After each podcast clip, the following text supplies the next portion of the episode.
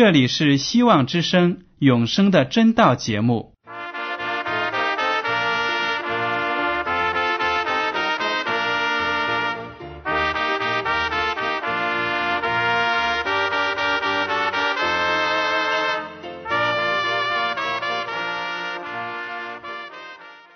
亲爱的听众朋友们，你们好，我是艾德，很高兴今天能和你们在永生的真道这个栏目中见面。耶稣说：“听上帝的话语，并且遵守的人是最有福气的。”所以，艾德现在能够通过电波和你们分享上帝的教导，感到十分快乐。我也希望众位弟兄姐妹。还有那些正在寻求真道的朋友们，也能够珍惜这段时光。大家不妨在手边准备好纸和笔，将今天讲到的要点和经文章节做些记录，以便过后自己再亲自查考圣经。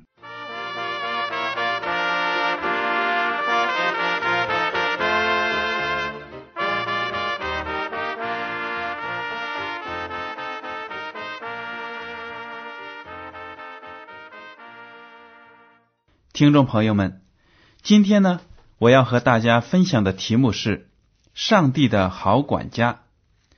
我们都知道，我们在日常生活中过日子的时候，都期待着自己能够精打细算，把家里的财物都安排好，总不能花出去的钱比收入还多。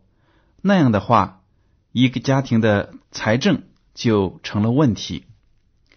我们作为上帝的儿女，教会作为上帝的家，也面临着这样一个管家的问题。许多教会呢，经常会面临财政困难，为了传福音而需要开办的项目，没有资金去实行，甚至有的教会呢，拮据的连水电费都拿不出。一些全时间投身于传道圣功的传道人，也常常得不到该得的工钱，生活陷入困境。还有的教会呢，为了召集资金，就开始通过做生意或者其他的商业活动来筹集教会的经费。这些事情呢，都是在上帝的家里不该发生的事情。我们今天学习的题目呢？就是上帝的好管家，我们要看一看圣经是如何教导我们基督徒为教会的事业做一个好的管家。首先呢，我们要认识到我们的生活，我们在生活中拥有的一切都是属于上帝的，因为他是我们的造物主，我们的创造者，我们生命的主宰。好了，让我们来看一下旧约的诗篇第二十四篇第一节。诗篇二十四篇第一节这样写道：“地和其中所充满的世界和住在其间的，都属耶和华。”这节经文呢，清楚的表明了世界万物都是属于耶和华上帝的。因为耶和华上帝创造了世界的万物，还有呢，就是诗篇的第五十篇第十节。因为树林中的百兽是我的，千山上的牲畜也是我的。这句话是耶和华上帝自己说的。他说：“树林中的走兽，还有山头那些正在吃草的牲畜。”都是属于我的。诗篇第一百篇第三节，你们当晓得耶和华是上帝，我们是他造的，也是属他的；我们是他的民，也是他草场的羊。这句话写的多么的亲切！作者呢就意识到，我们每一个人都像耶和华的小羊羔一样，在他的关怀之下，在他的带领之下。有自己的青草和溪水。以上的经文呢，都表明了耶和华上帝是我们生命的主宰，我们拥有的一切财产，其实都不真正是属于我们的。虽然我们有时候劳累要赢得这些财产，赚钱呐、买面包啊什么的，种种生活的必须，也都是来自耶和华上帝的。您说对吗？那么，上帝有什么根据声称拥有这一切呢？其实我们在前面已经提到了。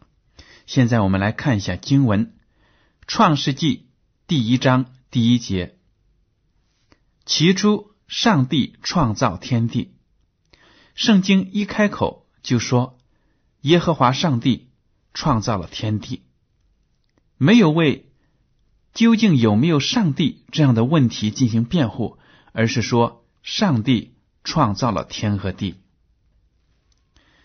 还有新约部分的《哥林多前书》第六章第二十节，这句经文呢，就提到了我们作为人存在的价值。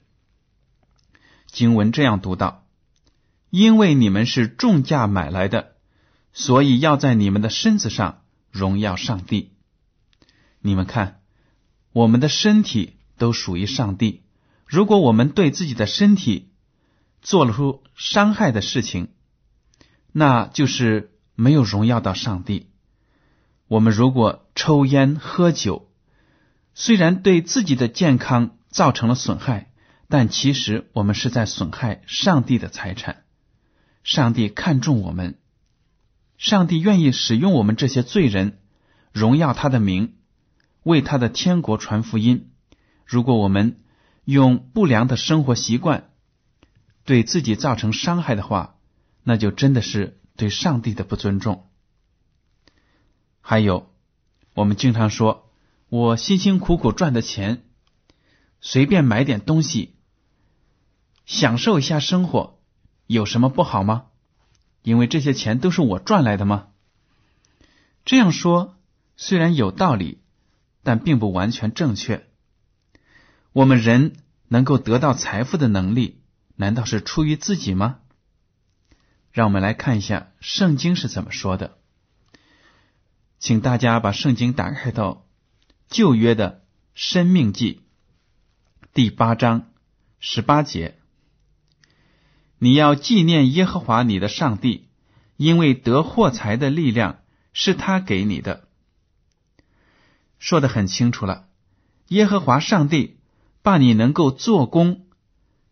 有智慧，靠着自己的智慧赚得钱财、享受生活这样的能力赐给你，并不是你自己本身发出来的。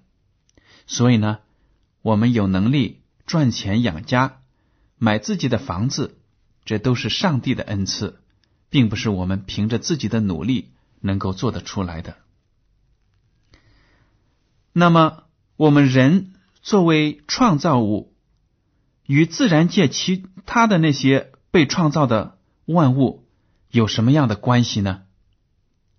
请大家来读一下《创世纪》第二章。首先看十五节：耶和华上帝将那人安置在伊甸园，使他修理看守。第十九节。耶和华上帝用土所造成的野地各样走兽和空中各样飞鸟，都带到那人面前，看他叫什么，那人怎样叫各样的活物，那就是他的名字。我们可以看到呢，起初耶和华上帝创造了伊甸园，把亚当安置在那里，并不是说让亚当无所事事，每天就是玩乐。不是这样的，亚当呢有他自己的工作，他的工作就是修理看守那个园子，让那个伊甸园变得更加的美丽。上帝期望亚当在工作的过程中能够更加的热爱大自然。上帝呢还把他创造的那些动物一一带到亚当的面前，让他给这些动物起名字。大家可以想象。在这样的过程中，亚当可以学到很多知识，看到这些动物有奇妙的功能啊，还有各种各样的有趣的表现，他就会赞美上帝的名，认为上帝是有智慧的。所以呢，耶和华上帝期待着人类能够成为这个大自然的维护者，让我们保护自己生活的这个环境。但是很遗憾，我们大家都知道，在我们生活的这个时代。我们为了向大自然索取自己所需的资源，差不多毁坏了很多的原始森林，还有各样的动物。有些动物呢，今天已经到了濒临灭绝的地步，真的是不应该。这都是我们人因为背离了上帝、忘记了创造主而造成的严重的后果。您说对吗？那么。我们作为上帝的管家，要管理这个世界。上帝对管家的要求是什么呢？格林多前书第四章第二节这样写道：“所求于管家的是要他有忠心。”不但上帝对他的儿女们有这样的要求，我们自己呢？如果自己有帮手在家里面。我们对雇来的帮手唯一的要求就是说，希望他们能够为主人的家庭着想，让他能够在各样的事情上都忠心。如果一个仆人信得过，那主仆之间的关系就比较容易搞了。您说对吗？所以，上帝也要求我们在教会里，在自己的家庭生活中，都对上帝有忠心。我们拥有的财产有多大部分是应该划出来归给上帝的呢？很多时候呢，我们在给教会奉献的时候犹犹豫豫，觉得这些东西都是自己辛苦赚来的，为什么教会老是让我们奉献呢？奉献呢？这些奉献都是有什么用途呢？我们就来讨论一下这个问题。让我们来看一下旧约的立位记第二十七章三十节，这样写道：“地上所有的，无论是地上的种子，是树上的果子，十分之一是耶和华的，是归给耶和华为圣的。”原来呢，如果我们从事农业劳动，我们的收成的十分之一都应该是。归还给耶和华上帝，因为这一部分产品呢被耶和华祝圣，因为耶和华上帝要拿这些产品来成就他的大事。什么样的大事呢？我们接下来就能学习到了。所以呢，不管是农民，还是工人，还是说你是文员，赚的工资呢，十分之一从。神圣的意义上来讲，是应该属于上帝的，请大家先记住这一点。那么，哪节经文表明从很久以前开始，十一捐就已经被信上帝的人遵守奉献了呢？我们都知道，很多忠心的基督徒在教会里都奉献十一捐，这有什么来历吗？圣经中有什么根据吗？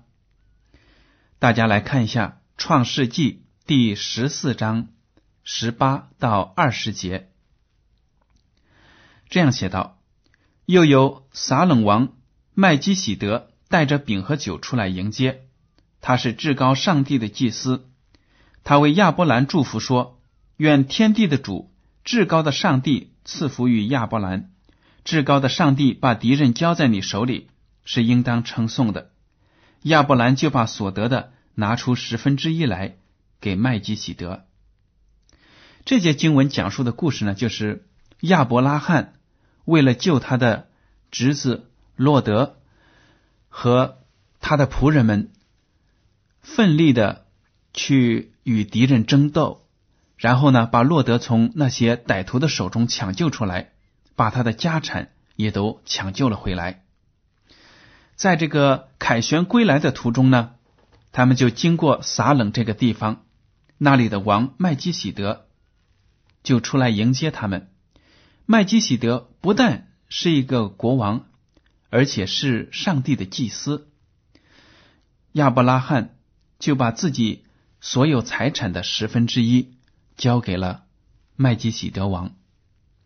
麦基喜德文就赐福他，说：“上帝把敌人交在你的手中，是应当称颂的。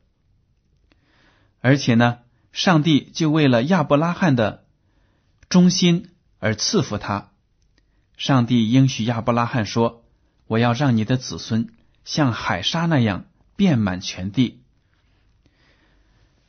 亚伯拉罕对上帝是忠心的。”因为他知道自己所有拥有的东西呢，十分之一都应该归还给上帝，所以他就毫不犹豫的把自己的十分之一的财产交给了撒冷王麦基喜德。还有呢，以色列的另外一个先祖雅各是如何回应上帝的赐福的呢？让我们来看一下《创世纪》第二十八章二十二节。我所立为柱子的石头，也必作为上帝的殿。凡你所赐给我的，我必将十分之一献给你。雅各就对上帝说：“主啊，你赐给我任何福气，我就把十分之一献给你。其实呢，这些福气都是来自耶和华上帝的。雅各只不过是把其中的一少部分归还给上帝。所以呢。”我们在生活中也要仔细思考，上帝在我们的人生当中给过我们多少优惠的赐福，我们应不应该把十分之一也奉献给上帝，表现我们的忠心呢？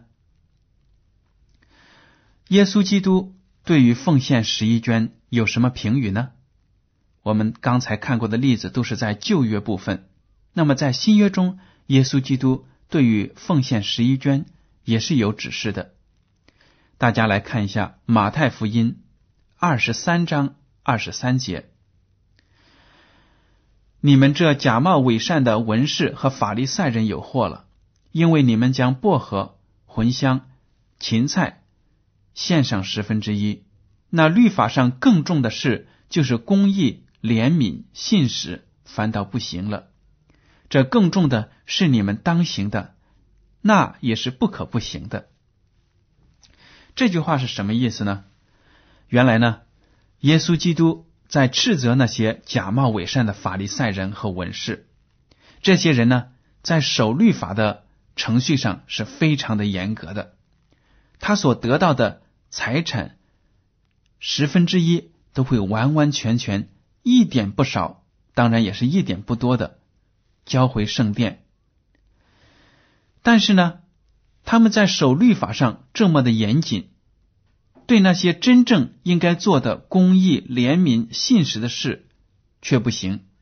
耶稣基督就非常的生气，斥责他们因小失大，颠倒了黑白。耶稣基督说：“这更重的是你们当行的。”也就是说，你们不要注重形式上的那种规矩，在心意上、在信心上当行的好事、善事，你们都不做，这是不应该的。最后一句话，耶稣基督说：“那也是不可不行的。”指的是他们奉献十一捐，意思就是说，这些好的事应该做，而且十一捐是必须的。不可不行的，除了这不可不行的十一捐奉献之外，你们还要做信心上的善行。所以呢，耶稣基督是赞赏那些奉献十一捐的行为的。好了，我们来看一下十一捐的用途是什么呢？十一捐其实有一个非常特殊的指定的用途，让我们来看一下《民数记》。第十八章二十一节，在旧约部分民数记十八章二十一节，凡以色列中出产的十分之一，我以赐给立位的子孙为业，因他们所办的是会幕的事，所以赐给他们为酬他们的劳。接下来，请看第二十四节。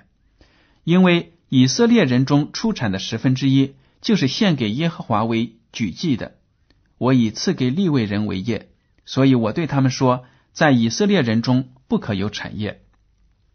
原来呢，当以色列人成功的来到迦南地之后，耶和华上帝让十二个支派，除了立位支派之外呢，其他的支派都可以拥有自己的土地和产业。唯有立位支派被耶和华上帝拣选做祭司，他们既然全身心的奉献给上帝的圣功，上帝就不允许他们拥有自己的土地产业，但是呢，他们可以有自己居住的城。那么，他们没有了土地，如何耕种、收割、养活自己呢？耶和华上帝呢，就命令其他的十一个支派。把自己收入的十分之一捐献给上帝的会幕，也就是圣所，也就是当时的教会。这些收入呢，就用来养活立位的子孙们。所以呢，我们现在在教会里捐的十分之一，基本上也都是用在传道人的薪资和生计上，因为他们是做福音的工作。当然有资格靠教会的收入养活自己的家庭，这是耶和华上帝的旨意。那么，我们再来看一看新约部分关于十一卷用来养活传道人的这个指示，《格林多前书》第九章十三到十四节。新约部分的《格林多前书》第九章。十三到十四节这样写道：“你们岂不知为盛世劳碌的就吃殿中的物吗？伺候祭坛的就分领坛上的物吗？主也是这样命定，叫传福音的靠着福音养生。所以呢，传道人的生活要靠教会的教友们的奉献，十一奉献来维持。”这是理所当然的，上帝命定的。在旧约的时候呢，立位的子孙在会幕里侍奉，那些献给耶和华上帝的祭呢，到后来仪式结束之后呢，都会让他们分享，而且呢，十一捐的财物呢，就用来让立位的子孙养家活口。那么，上帝的管家们如何能够使主人，也就是我们的主耶和华上帝，他的仓库丰满呢？主人会如何赏赐忠心的仆人呢？让我们来看一下旧约的马拉基书第三章第十节：“万军之耶和华说：你们要将当纳的十分之一全然送入仓库，使我家有粮，以此试试。”我是否为你们敞开天上的窗户，倾福于你们，甚至无处可容？第十一节，万军之耶和华说：“我必为你们斥责蝗虫，不容它毁坏你们的土产。你们田间的葡萄树在未熟之先也不掉果子。”原来呢，上帝告诫他的子民们：“你们要把当纳的十分之一全部都送入我的仓库。”使我的家有粮，也就是说，使教会丰盛有余。我也会赐福你们，我会把天上的窗户打开，把福气倾倒下来，让你们家里呢充满了福气，福杯满溢。这里还有一句很有趣的应许：当时呢，以色列民都是搞农业的，耶和华上帝说：“你们只要忠心的奉献十分之一。”表现你们的忠心和信心，我必会保护你们的产业，让你们的地产呢都能够平平安安，没有蝗虫来咬，也不会说有什么病虫啊让你们的庄稼死掉。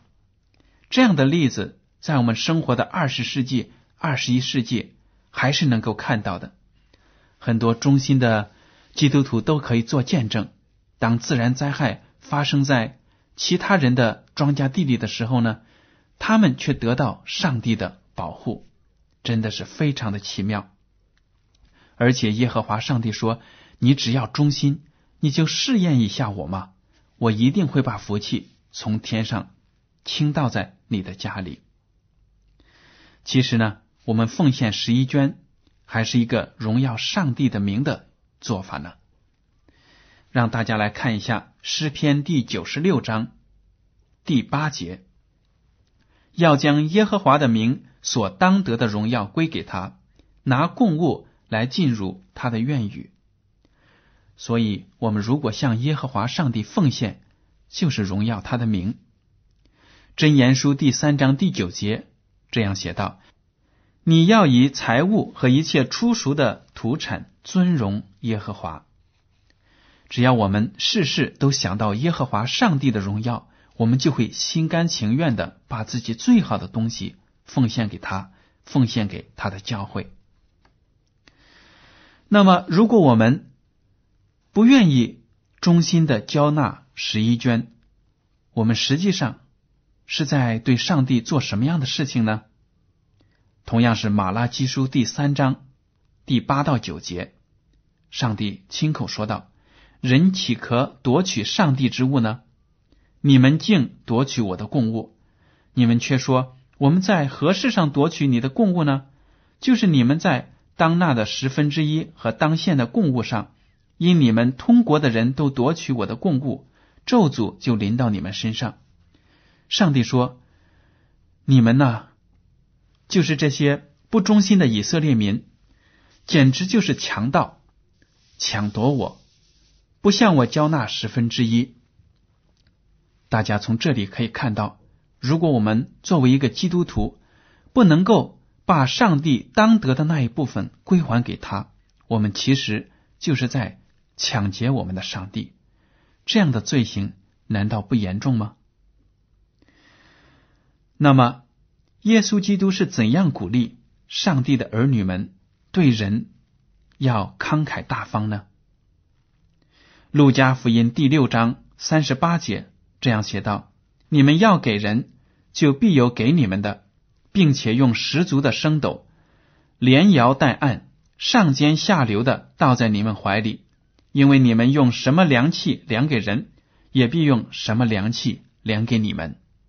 好了，听众朋友们，今天的永生的真道节目到此就结束了。您如果有什么想法呢，就请写信给我，请写信到香港九龙中央邮政总局信箱七零九八二号。请署名给艾德。感谢您今天的收听，再见。